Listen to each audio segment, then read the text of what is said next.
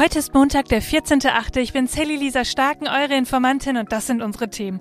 Ja, auf Hawaii brennt es und über 90 Menschen sind bereits gestorben.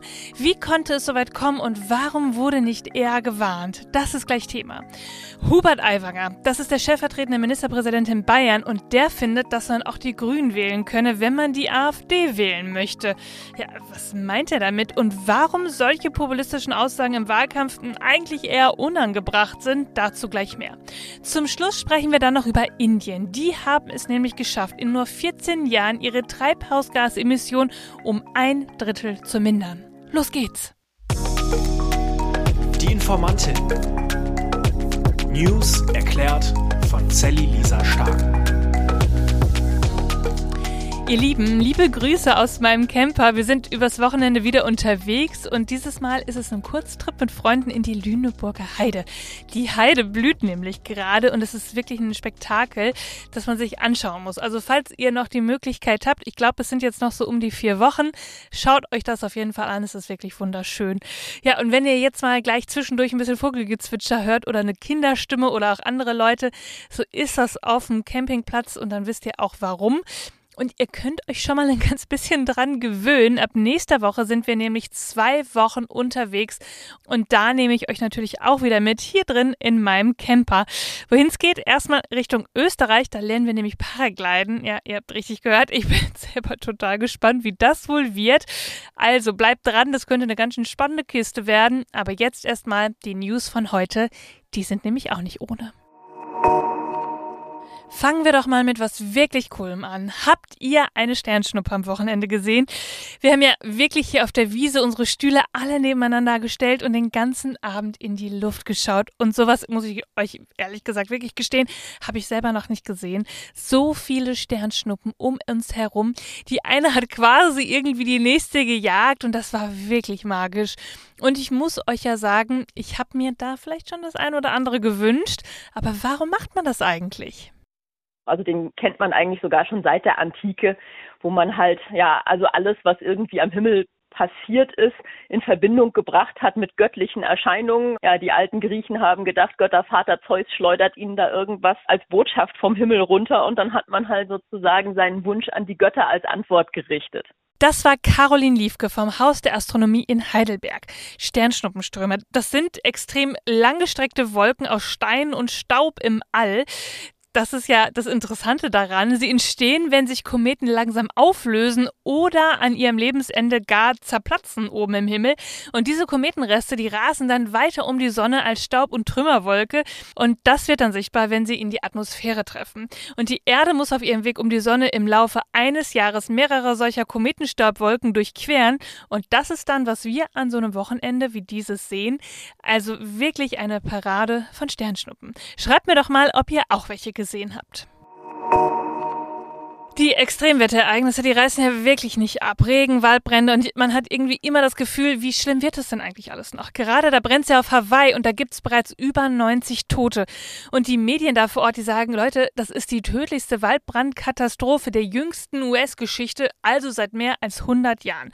Und um sich das mal vorstellen zu können, Hawaii ist halb so groß wie Mallorca, hat eine Fläche von 1900 Quadratkilometern und Anfang der letzten Woche, da brachen die Brände aus und haben sich einfach un unfassbar schnell verbreitet. Mit bis zu 130 Stundenkilometern sind sie über die Insel gefegt. Und das wirklich Fatale war wohl, dass die Behörden einfach zu lahm reagiert haben. In der Stadt Laihana, da wurde jetzt gesagt, die Behörden, die haben viel zu spät evakuiert. Am Donnerstag hieß es dann noch, die Brände, die sind unter Kontrolle.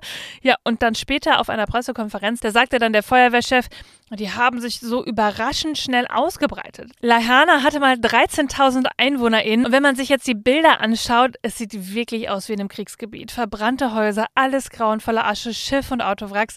Ein Einwohner sagt, es gibt nichts mehr. Kein Supermarkt, keine Kirche, keine Bank. Und eine Frau, die vor den Flammen geflohen ist, die berichtet in der Tagesschau, dass sie vor ihren Augen gesehen hat, wie eine Tankstelle explodiert ist. Und dann ist sie einfach nur noch weggerannt. Und ein anderer, der hat sich einfach nur noch mit einem Sprung ins Wasser gerettet. Lahana liegt auf Maui und da leben die meisten Menschen vom Tourismus. Und davon ist jetzt ehrlich gesagt nur noch wenig übrig. Über 14.000 Menschen haben Hawaii schon verlassen und die Rettung vor Ort und die Hilfe, die läuft allerdings ganz schön schleppend. Es ist wirklich ein Bild, das was man sich kaum vorstellen kann. Auch der deutsche Auswanderer Anatol Eiseler, der berichtet darüber, wie er es persönlich vor Ort erlebt hat. Ich habe fast noch nicht an mich selber gedacht, denn was mir persönlich äh, auffällt, die Leute kommen auf mich zu, selbst Leute, die ich überhaupt nicht kenne, die mich nur vom Sehen her kennen im Restaurant, die umarmen mich und schon so fast wie wenn ich selber gestorben bin. Also es ist wirklich sehr verwunderlich, wie, wie das alles abläuft. Äh, wir haben dann mehr oder weniger Notfallplan gemacht, weil die Straße, die kleine Straße wegen den Telefonleitungen mehr oder weniger gesperrt war und viele Autos haben probiert rauszufahren, weil das der einzige Fluchtweg war.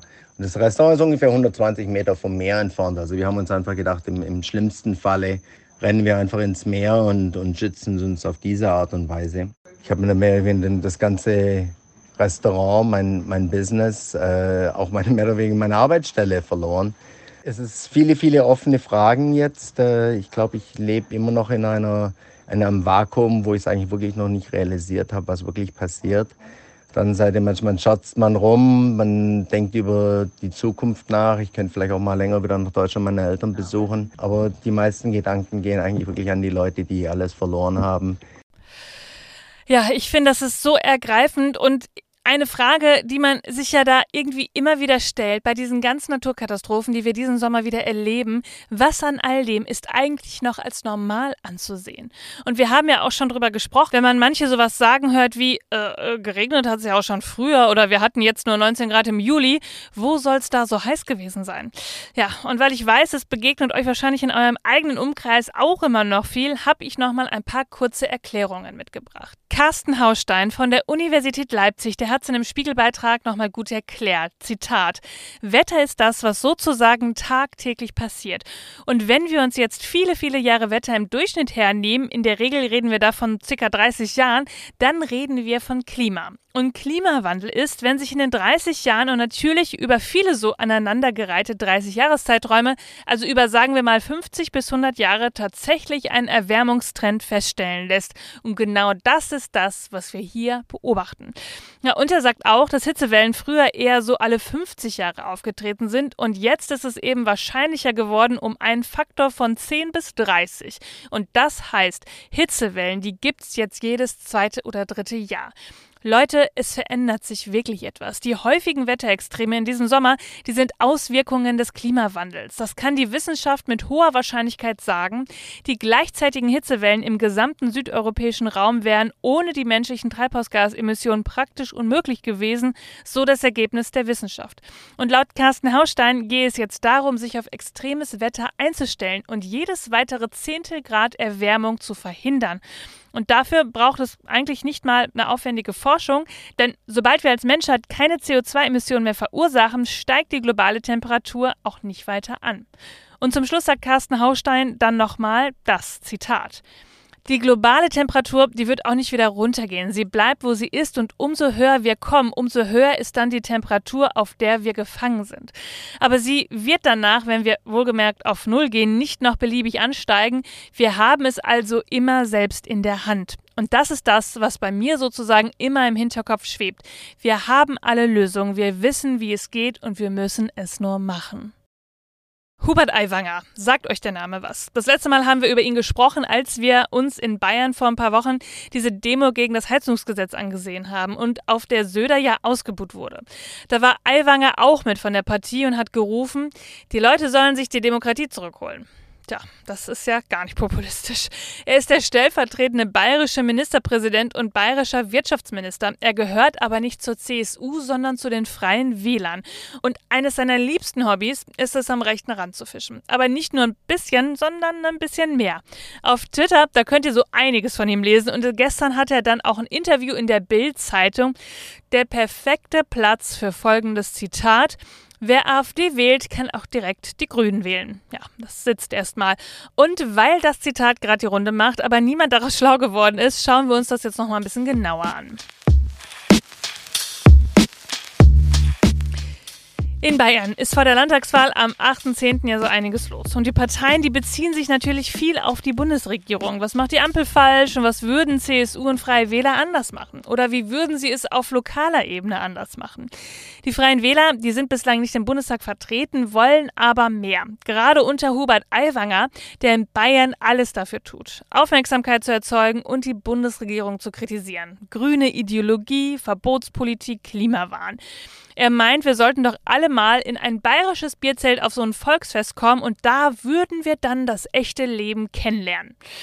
Ja, das glaube ich ihm sofort, aber eben auch nur einen kleinen Ausschnitt, denn das echte Leben findet sich eben überall und ist facettenreich.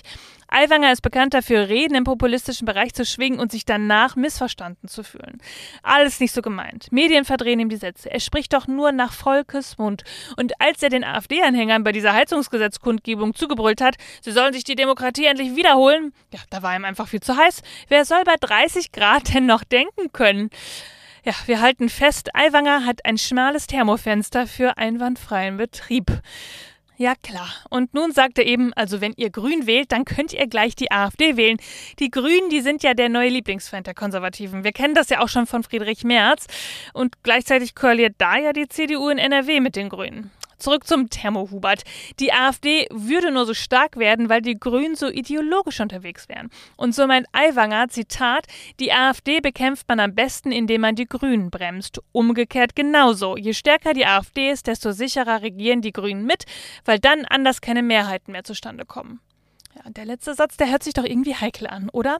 Da wird im Interview komischerweise nur nicht drauf eingegangen. Seine Logik: AfD-Wähler sind sauer, weil die Grünen regieren und wählen dann noch mehr AfD. Ideologen sind sauer über die AfD und wählen die Grünen.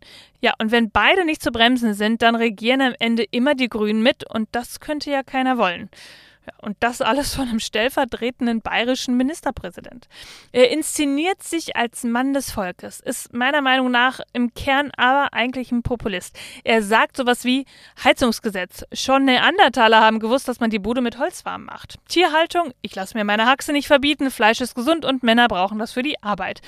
Ja, und jetzt sein neues Erklärungsmuster, stark vereinfacht. Die Grünen überfordern die Menschen, die wählen dann die AfD. Sein Kalkül, er sei ja ein Mann der Mitte, die Freien Wähler seien die Mitte. Hier passt noch alles zusammen. Und so zieht er gerade von Bierzelt zu Bierzelt und pöbelt. Und nicht alle finden es super. In Mühlhausen am Wochenende, da sagen manche auch, das ist polemisch und nichtssagend. Ich finde, der Punkt ist nicht nur wichtig für Leute, die in Bayern wohnen, denn das, was dahinter steckt, das ist so interessant dagegen sein und dann dadurch Menschen binden, denn er bildet ja das Urmeter an vernünftiger Politik. Zumindest seiner Meinung nach. Menschen aufwiegeln gegen ein Feindbild, hier die Grünen zusammenschwören, ihnen einen Grund geben, warum manches schief läuft und dass sie sich auf keinen Fall verändern müssen. Das vereinfacht so manches Leben.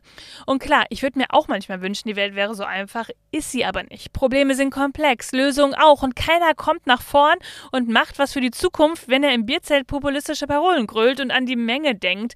Ja, das ist einer für Bayern. Denn wer nur dagegen ist, wie kann er dann was Gutes für die Zukunft tun? Fallt nicht rein auf Menschen, die keine Lösung bieten, sondern nur mit dem Finger auf andere zeigen. Die Probleme der Welt sind komplex, politische Lösungsansätze auch. Ja, und manches wird wehtun. Ich bin für PolitikerInnen, die uns das ehrlich sagen. Wer das ist, das müsst ihr selbst entscheiden. Ich frage mich beim Aiwanger Hubert allerdings schon, ob er taktiert oder dies seine wahren Überzeugungen sind. Beides lässt unangenehm tief blicken. Zum Schluss habe ich heute noch das für euch. Indien hat in den letzten 14 Jahren seine Treibhausgase um ein Drittel reduziert. Hört sich erstmal nach einer Meldung an, die man doch kaum glauben kann. Das zeigt ein Bericht, den Indien den Vereinten Nationen vorlegen wird. Indien hatte eigentlich Zeit bis 2030. Wenn sich dieser Trend fortsetzt, könnte Indien vor 2030 sogar mehr als 45 Prozent einsparen. Und das ist doch echt mal ein Vorbild, oder? Indien hat es geschafft durch, ratet mal, erneuerbare Energien und Waldaufbau. Aufforstung. Ja, wenn der bevölkerungsreichste Staat das schafft, dann können wir das doch auch, oder? Ihr Lieben, das war schon wieder für heute. Ihr findet wie immer alle Quellen und Informationen in den Shownotes. Sprecht drüber, bildet euch eure Meinung, schreibt mir, wenn ihr Fragen habt oder Anregungen, schickt mir eine Sprachnachricht auf Instagram. Und ihr wisst, ich freue mich wie immer über eine richtig schöne Bewertung. Fünf Sterne auf Spotify oder was Nettes Geschriebenes bei Apple Podcast. Dann kommen wir wieder weiter nach vorne. Erzählt euren Freundinnen davon, euren Bekannten, eurer Familie.